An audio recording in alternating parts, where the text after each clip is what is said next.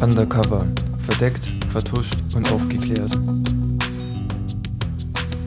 Hallo und herzlich willkommen zu einer neuen Folge. Mein Name ist Julia. Und mein Name ist Michi, auch von meiner Seite herzlich willkommen an diesem wunderschönen Sonntag, den wir heute zur Aufnahme nutzen. Eine Woche früher als sonst immer. Heute ist man nicht besonders knapp, sondern diesmal haben wir ein bisschen Zeit sogar.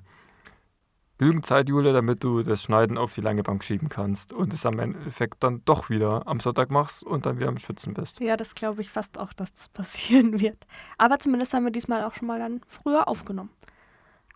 Und du hast noch die Gelegenheit, mich vom, vom Gegenteil zu überzeugen und vielleicht doch heute noch zu schneiden. Mal schauen. Es ist aber so schönes Wetter vielleicht setze ich mich doch lieber nochmal auf die Terrasse und genieße die letzten Sonnenstrahlen. Schauen wir mal, aktuell hat es 17 Uhr, je nachdem wie viele Takes wir brauchen, je nachdem wie oft wir uns verhauen, ist vielleicht nicht mehr viel mit Sonne und dann hat sich die Sache gleich von allein gegessen. Und vielleicht hat sogar nach 10 Uhr, dann musst du nicht hier bleiben und dann darfst du die ganze Nacht lang schneiden, Julia. Das wäre schlecht. Dann würde ich sagen, legst du am besten gleich los. Lass mich raten, es geht mal wieder um eine der dunkelsten Zeiten Deutschlands. Da liegst du mal wieder richtig. Es gibt einfach sehr viele Geschichten zu Geheimdiensten und Spionen zu der Zeit des Nationalsozialismus und auch diesmal geht es um einen solchen Spion. Willy Lehmann war einer der Top-Spione der Sowjetunion. Er hatte aus dem Inneren des deutschen Sicherheitsapparats und der Rüstungsindustrie mehr Informationen geliefert als jeder andere sowjetische Spion. Insgesamt spionierte er zwölf Jahre lang für die Sowjetunion. Willy Lehmann kam am 30. Mai 1884 im Merderitsch bei Leipzig zur Welt. Er wurde als Sohn eines Volksschullehrers geboren und erlernte nach dem Schulbesuch den Tischlerberuf. Von 1901 bis 1911 diente er in der kaiserlichen Marine, bis er schließlich in den 20er Jahren als Kriminalrat im Berliner Polizeipräsidium am Alexanderplatz arbeitete. Dort zählte er zu den 300 Beamten, die in der politischen Abteilung 1a dienten. Im Jahr 1929 hatte er aufgrund seines Berufes vor allem mit Straßen- und Saalschlachten zwischen Kommunisten und Nationalsozialisten zu tun. Willi Lehmann ist verheiratet, aber hat keine Kinder. Und neben seiner Ehefrau gibt es noch eine weitere Frau in seinem Leben – Ihr Name Florentina Leworski. Florentina ist eine rothaarige junge Frau, die sich als Schneiderin selbstständig machen will. Und Florentina ist Willis Geliebte. Und das stellt Willi Lehmann vor ein Problem. Denn zwei Frauen mit seinem Beamtengehalt zu finanzieren, ist nicht für ihn machbar.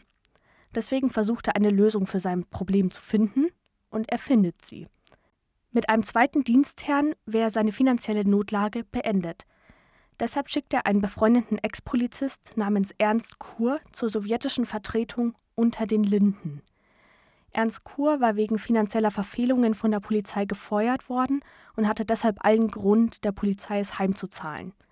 Und so versorgt Willi Lehmann seinen Freund mit internen Informationen. Und diese gibt Ernst Kur an die Sowjetunion weiter.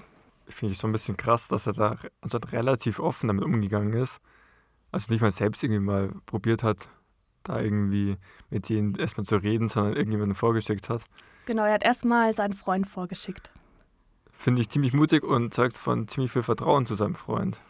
Ich glaube, er war sich ziemlich sicher, dass Ernst Kur ihn nicht verpfeifen wird, weil der so ja, sich hintergangen gefühlt hat von der Polizei, dass der sozusagen ihn decken wird. Wird der später nochmal eine Rolle spielen? Also der wird es nicht selbst irgendwie noch versuchen zu spionieren oder sowas? Das weiß ich nicht. Also okay. zudem, darüber habe ich nichts rausgefunden. Okay. Die Sowjets erkennen dann schließlich anhand der Informationen, dass sie es mit einer Quelle in der Polizeizentrale zu tun haben müssen. Aber Ernst Kur kann die Quelle ja nicht sein, er wurde ja gefeuert. Aber sie sind sich sicher, Ernst Kur kennt die Quelle persönlich. Und deshalb fangen sie an, ihn zu beschatten. Und schließlich erfahren sie von Willi Lehmann und nehmen direkt mit ihm Kontakt auf. Also Lehmann hat schon Informationen weitergegeben, bevor er überhaupt mit denen irgendeinen Deal hatte. Genau, also Willy Lehmann hat Ernst, an Ernst Kur Informationen gegeben, damit er diese an die Sowjetunion weitergibt. Als Bewerbung zum Spion. Mehr oder weniger. Sozusagen. Das war die Intention, kann man sagen. Ja. Weil er wollte ja sozusagen. Ohne dass er seinen eigenen Namen nennt. Okay.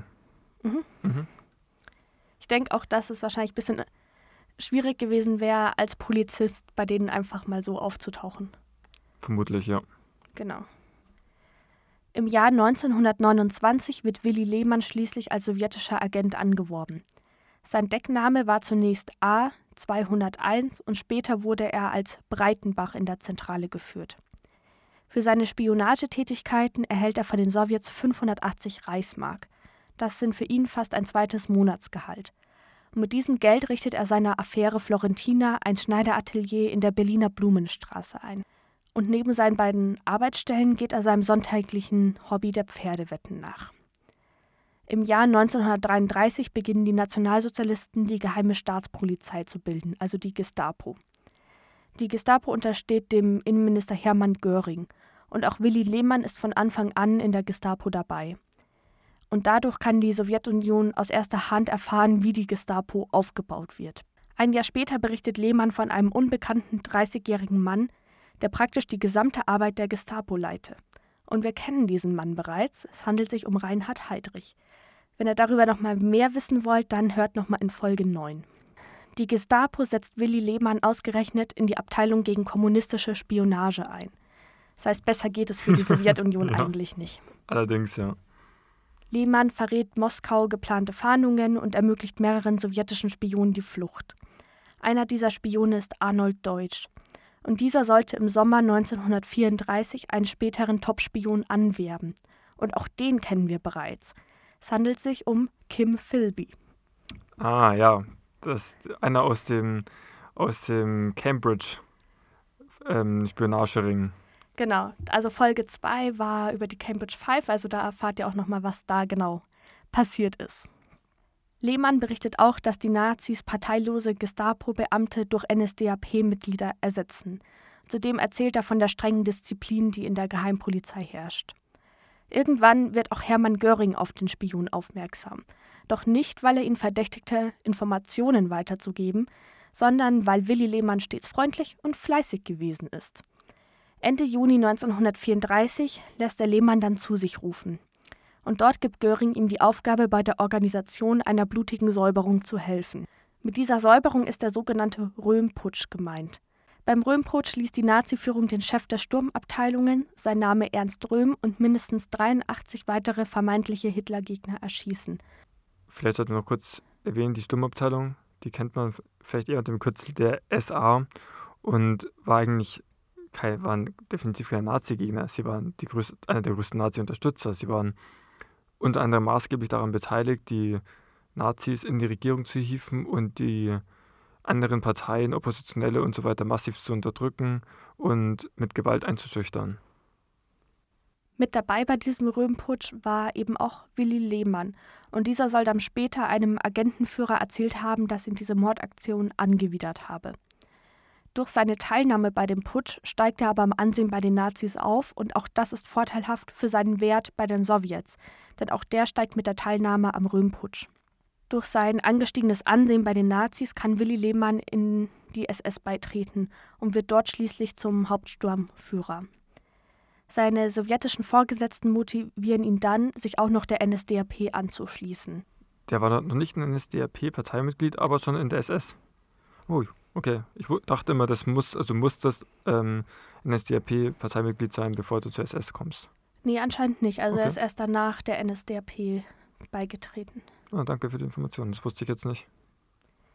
Die Gestapo versetzt ihn dann in die Abteilung zur Sicherung der deutschen Rüstungsproduktion gegen Spionage. Und dadurch ist Lehmann mit dabei, als der 22-jährige Werner von Braun im Jahr 1934 seine ersten flüssigkeitsgetriebenen Raketen in den Himmel schießt. Durch seine neue Position erfährt er und damit auch die Sowjets vom Start der Versuchsraketen Max und Moritz – die Versuchsraketen wurden auf der ostfriesischen Insel Borkum im Dezember gestartet. Und Max und Moritz waren die Vorstufen der späteren Raketenwaffen V1 und V2. Seine Berichte bilden die Grundlage für die Auslandsaufklärung, die am 17. Dezember 1935 Stalin eine Analyse zum Stand der deutschen Raketenforschung vorlegt. Lehmann liefert neben den Informationen aus der deutschen Rüstungsproduktion auch Details über den geplanten Bau von 70 neuen U-Booten.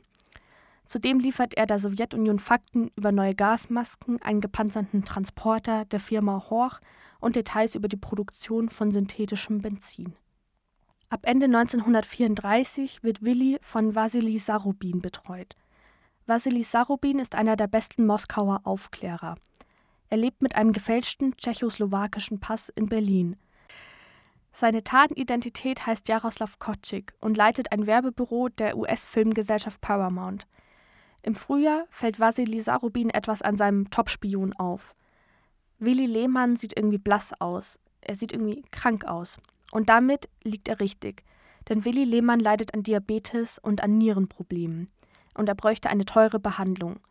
Moskau bietet ihm an, die Behandlung zu bezahlen, aber nur unter einer Bedingung. Lehmann müsse scheinbar legal an das Geld kommen, damit eben nicht auffällt, dass er für die Sowjetunion arbeitet. Und da kommt ihm sein Hobby zugute. Das Hobby der Pferdewetten. An einem Tag an der Pferderennbahn bricht er in Begeisterung aus. Er tut so, als hätte er durch eine seiner Wetten einen großen Geldbetrag gewonnen. Er gibt seinen Kollegen einen Drink aus und kann sich schließlich einen teuren Facharzt leisten. Und der Plan funktioniert. Niemand schöpft Verdacht. Keiner bemerkt, dass das Geld aus Moskau kommt. Dass ihm die Sowjetunion damit wahrscheinlich das Leben gerettet hat, bindet Willi noch enger an seine sowjetischen Auftraggeber. Von dem, was sich aber Ende der 30er Jahre in Moskau abspielt, weiß er nichts. Denn 1937 beginnen die dortigen Sicherheitsdienste mit blutigen Säuberungen. Lehmanns erster Führungsoffizier, der ihn damals angeworben hatte, wird dabei ebenfalls erschossen. Lehmann genießt währenddessen die angenehmen Seiten des Agentenlebens in Berlin. 1938 stellt ihm Moskau schließlich eine junge, attraktive Frau vor. Sie ist seine neue Verbindungsperson. Die junge Frau heißt Jane Lucy Booker eine überzeugte Linke, die Wassili Sarubin angeworben hatte. Willi übergibt Jane Lucy Booker regelmäßig Dokumente zum Fotografieren. Am 19. April 1939, einen Tag vor Hitlers 50. Geburtstag, gibt die Leitung der sowjetischen Auslandsaufklärung Lehmann eine wichtige Aufgabe. Er soll sie systematisch über die Vorbereitungen Deutschlands für einen Überfall auf Polen informieren und auch Informationen über andere aggressive Maßnahmen Deutschlands, vor allem Richtung Osten, soll er sammeln und weitergeben. Das Dokument, das an Stalins Geheimdienstchef geht, zeigt, dass sich die sowjetischen Spionagechefs keine Illusionen über die Absichten Hitlers gemacht haben. Schließlich im Jahr 1939 beginnt der Zweite Weltkrieg und Lehmanns Verbindung zu seinen Moskauer Auftraggebern bricht ab. Seine Verbindungsperson Jane Lucy Booker kehrt in die USA zurück und sein Aufklärer Wassili Sarubin verlässt Berlin ebenfalls und kehrt nach Moskau zurück. Als die Wehrmacht im Frühjahr 1940 Dänemark und Norwegen besetzt, ist Willi Lehmann tief gespalten. Tagsüber macht er Dienst im Gebäude der Gegenspionage am Kurfürstendamm 140.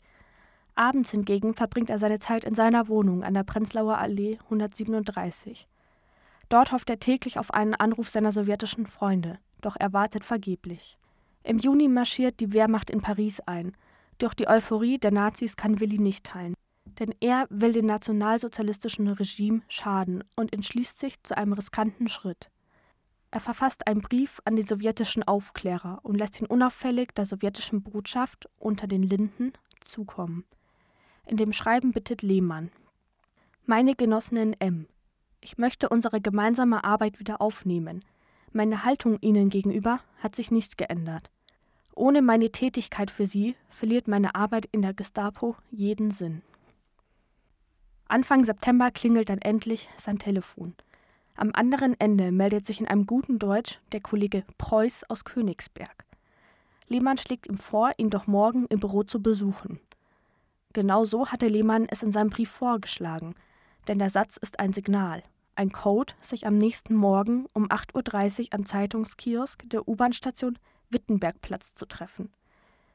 Bei dem Kollegen Preuß handelt es sich in Wirklichkeit um den 31-jährigen Alexander Korotkow, ein Aufklärerass und Botschaftssekretär. Er soll Moskaus Spionagenetz in Berlin neu knüpfen. Lehmann übergibt ihm ein Dokument. In diesem steht der geheime Vortrag Heydrichs über die sowjetische Wühlarbeit gegen Deutschland geschrieben.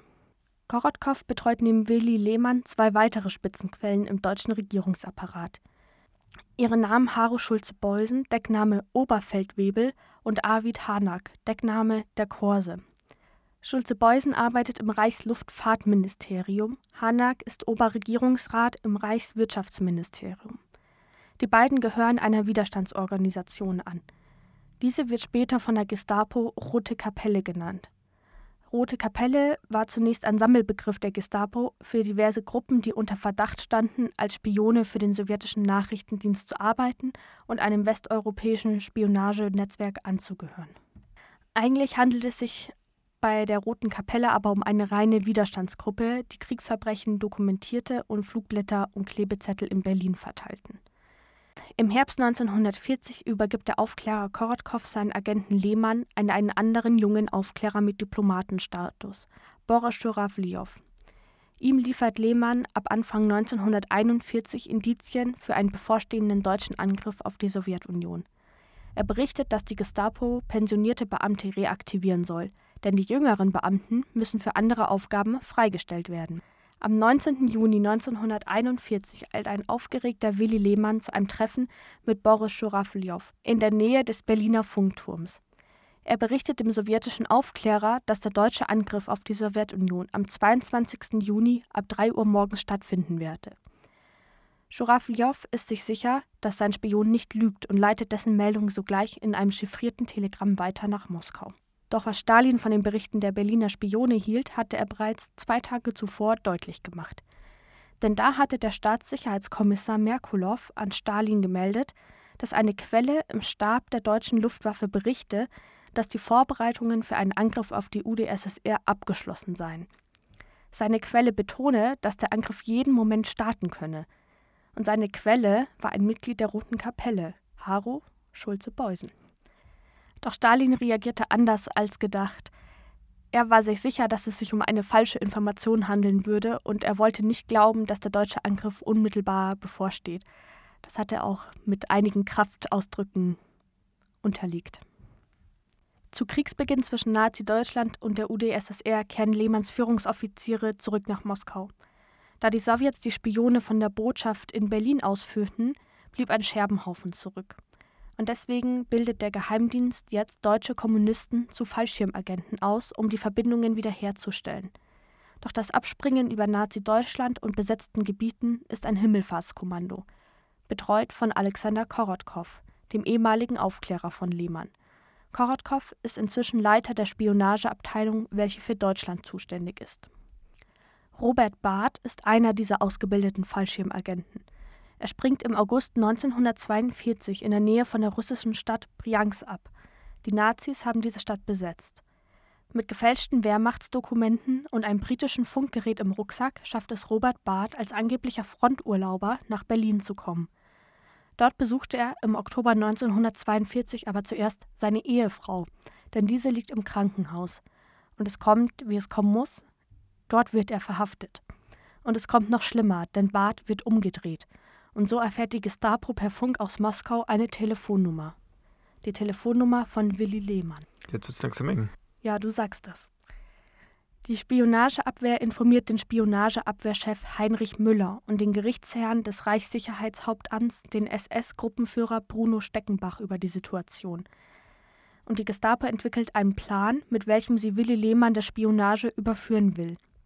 Die geheime Staatspolizei setzt einen Kriminalbeamten als angeblichen Sowjetspion auf ihn an. Dann lässt sie die beiden verhaften und der angebliche sowjetische Agent gesteht für Moskau zu spionieren. Und schließlich gesteht auch Willi Lehmann und unterschreibt damit sein Todesurteil. Lehmann wird ohne Gerichtsverfahren von Gestapo-Leuten ermordet. Seine Leiche verbrannten sie wahrscheinlich im Konzentrationslager Sachsenhausen.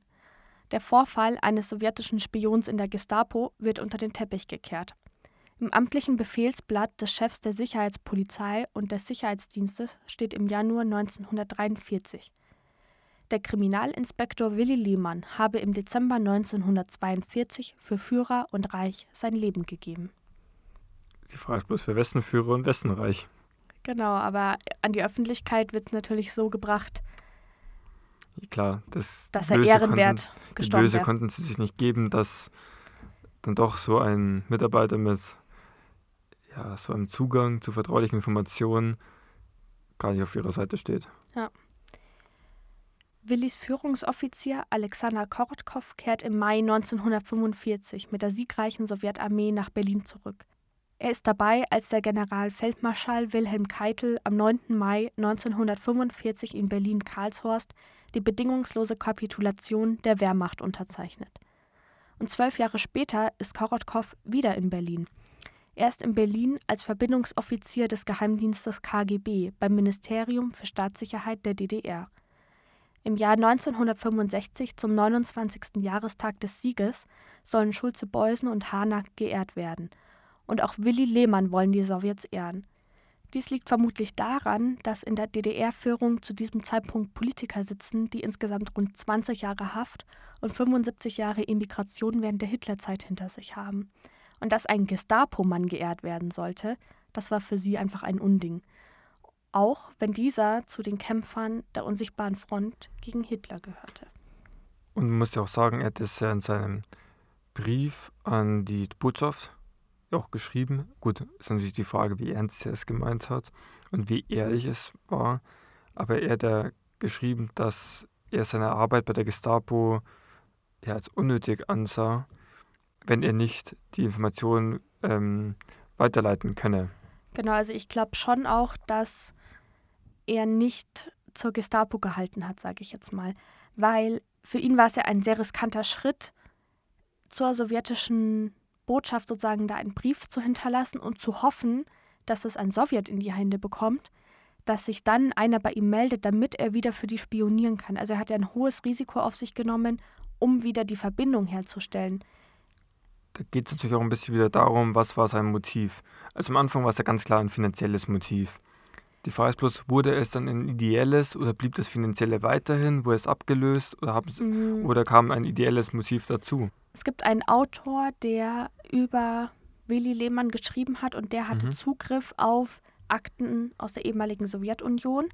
Leider ist dieses Buch nicht übersetzt worden und. Es ist nicht übersetzt Russisch. worden und auch die russische Version ist nicht mehr zu bekommen. Okay, ah, schade. Ähm, aber der hat sich eben geäußert und er hat gemeint, er glaubt nicht, dass Willy Lehmann Kommunist war. Das heißt, es kann, also es ist anscheinend nicht das, nicht das Ideelle gewesen, also nicht der Gut, Kommunismus, der ihn angetrieben hat. Aber er kann ja auch noch Antifaschist gewesen sein, weißt du? Genau. Also ähm, bei der Weißen Rose würde ich jetzt auch vorsichtig sein, sie als Kommunisten zu bezeichnen. Das waren sie eigentlich nicht, sie waren vor allem Antifaschisten. Vielleicht erklärst du noch mal Antifaschismus kurz. Okay, jetzt ähm, ohne den Anspruch zu erheben, dass ich jetzt die ähm, wissenschaftlich korrekte Definition von Antifaschismus kurz zusammenbekomme, aber um mal zu überlegen, was ist denn Faschismus? Faschismus würde ich als die extreme Form der ähm, Autorität des Staates bezeichnen, in welcher dann die Opposition oder auch andere Bevölkerungsgruppen unterdrückt, teilweise sogar dem Massenmord zum Opfer fallen. Und der Antifaschismus wendet sich eben genau gegen diese Doktrin, wendet sich also gegen diese extreme Autorität des Staates. Und es bezeichnet nicht unbedingt das Wirtschaftssystem, es bezeichnet eher das politische System. Also der Faschismus ist ein politisches System, während der Kommunismus ja ein wirtschaftliches System ist. Jetzt kann man sich natürlich streiten, inwieweit der Kommunismus als wirtschaftliches System oder der Kapitalismus mit welchen Art von Politiksystemen zusammen funktionieren könnte. Aber prinzipiell kannst du Antifaschist sein, ohne Kommunist zu sein. Genau, beziehungsweise kann ja auch ein kommunistisches System ja eigentlich faschistisch sein. Beispiel Stalin. Wir haben schon von der Säuberungswelle gehört. Wir haben von der Unterdrückung der Opposition gehört. Ähm, ja, das war Faschismus. Genau, Kann man so bezeichnen.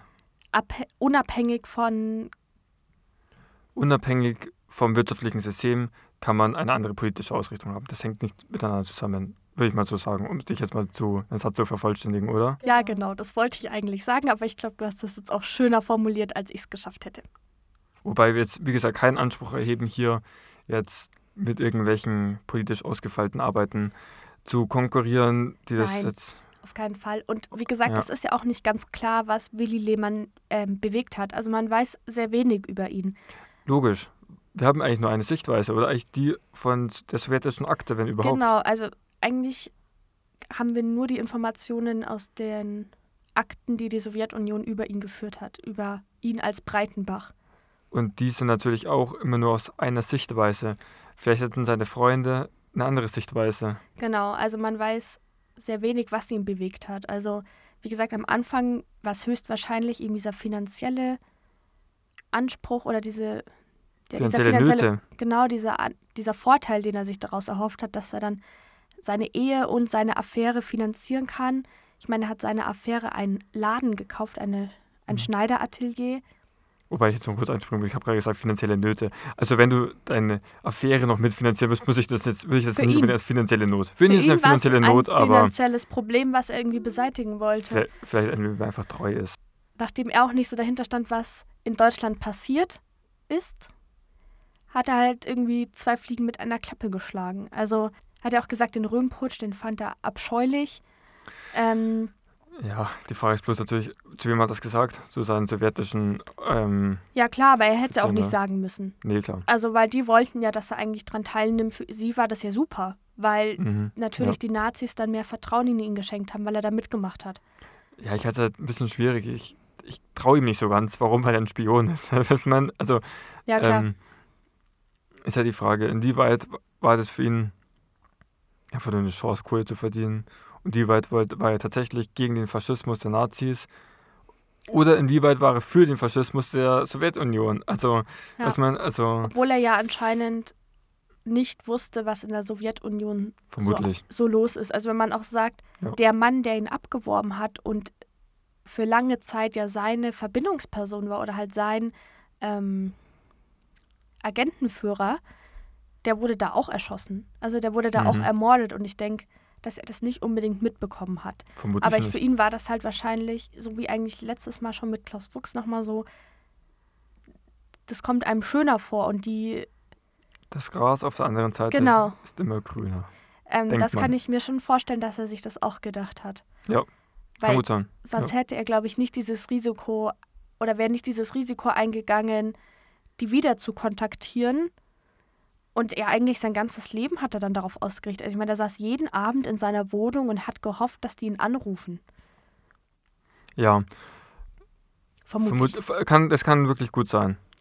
Vor allem der Punkt, sie haben ihm ja mehr oder weniger das Leben gerettet. Ja, Durch die ärztliche ja Behandlung. noch Und ich glaube, das war vielleicht der Schalter, der das ideelle Motiv zumindest hineingebracht hat. Vielleicht hat es sogar zu diesem Zeitpunkt dann überwiegt. Aber Ja. das ist natürlich eine reine Spekulation. Aber in meinem Kopf macht es Sinn. Ich weiß nicht, wie es euch geht.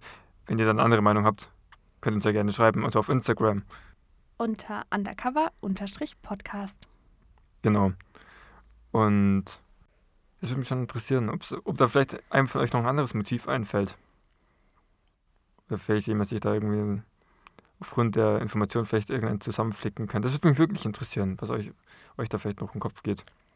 Was sagst du eigentlich dazu, dass dann die DDR-Führung nicht wollte, dass er da mitgeehrt wird? Darum geht es ja auch ein bisschen jetzt in dieser Diskussion. Wenn jetzt nur aus ideellen Gründen praktisch zur Spionage bei der Gestapo war, verstehe ich es nicht unbedingt, weil das ja ihre Ideologie dann unterstützend gewesen wäre. Ja, wenn es nur aus finanziellen Gründen da gewesen wäre, kann ich sie schon verstehen. Ja, wobei man halt sagen muss, die Sowjetunion wollte ihn ja ehren.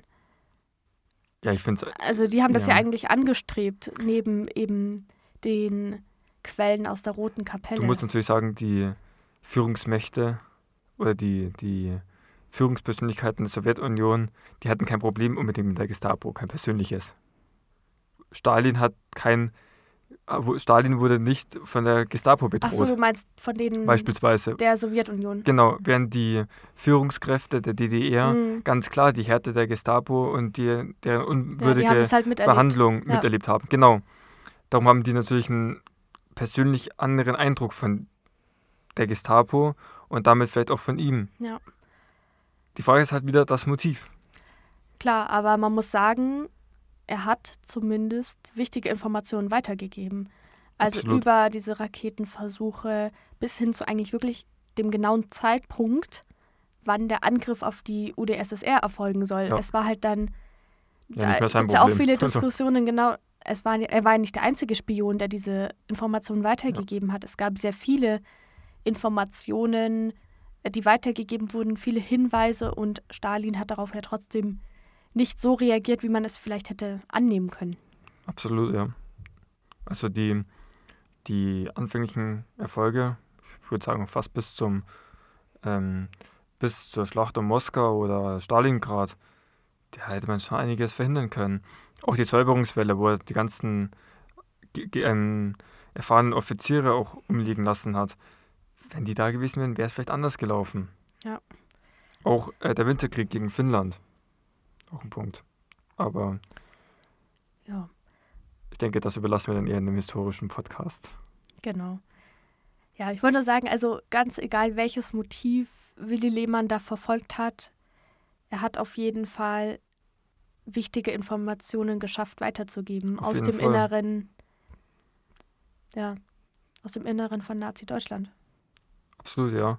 Also, wenn du überlegst, wenn der so einen engen Kontakt zu Göring auch hatte, war schon ein wertvoller Spion für die Sowjetunion. Und es wundert mich schon, dass sie ihn so lange nicht ertappen konnten. Ja, ich weiß nicht, ob sie einfach dachten, wenn jemand so, ja, so hoch in der NSDAP ist, schon so lange bei der Gestapo von Anfang an da mit dabei ist. Ich weiß nicht, ob dann vielleicht da auch einfach so ein Ticken Überheb Überheblichkeit war, dass man sich dachte, warum sollte der ähm, Informationen weitergeben? Warum sollte der ein Spion sein? Der hat mitgemacht bei einer Säuberung. Warum sollte diese Person spionieren? Und muss ich auch sagen, häufig werden Spione durch andere Spione der Gegenseite praktisch enttarnt. Und so ähnlich war es jetzt ja auch. Also Kann man fast so sagen. Bloß, dass halt die Deutschen immer Schwierigkeiten hatte, hatten, äh, Spione zu platzieren. Nicht nur in der Sowjetunion, auch in anderen ähm, Ländern. Ja, da Und- hatten sie ja eigentlich, Entschuldigung, Und damit hatte die Spionageabwehr natürlich immer Schwierigkeiten. ja. Aber sie hatten ja diesmal auch nur Glück, weil sie eben einen sowjetischen Spion gefasst haben und es dann geschafft haben, den umzudrehen. Und Genau, ich denke schon, dass es auch damit zu tun hatte, dass seine Ehefrau in Berlin in einem Krankenhaus lag. klar. Da hast du natürlich ein, hohe, oder ein gutes Druckmittel in der Hand, den umzudrehen. Und dann hat er sein Funkgerät da im Rucksack. Da Ein britisches, das frage ich mich sowieso. Wie komme ich denn dazu, ihm ein britisches Funkgerät es nicht. reinzulegen? nicht sehr unauffällig. Und Absolut. ähm, ja, da wundert es mich halt dann nicht. Und dass halt Ja. dann genau die Telefonnummer von Lehmann da durchgegeben wird. Ja, Sehr dilettantisch. genau, aber auch Mitglieder von der Roten Kapelle, die wurden auch nur aufgedeckt, weil da, glaube ich, Funksprüche abgehört Ja. wurden, wo Informationen über die weiter durchgegeben worden sind. Und nur deshalb sind die aufgeflogen. Mhm. Also, Ja. Alles mal eine sehr interessante Geschichte über Willi Lehmann. Dann freue ich mich, dass ihr zugehört habt. ich mich natürlich auch. Und ich denke, wir sehen uns in zwei Wochen wieder, oder? Ich würde sagen, eher, wir hören uns. Wir hören uns in zwei Wochen wieder. Diesmal mit einer Folge von mir. Genau. Bis zum nächsten Mal. Macht's gut, Servus. Ciao.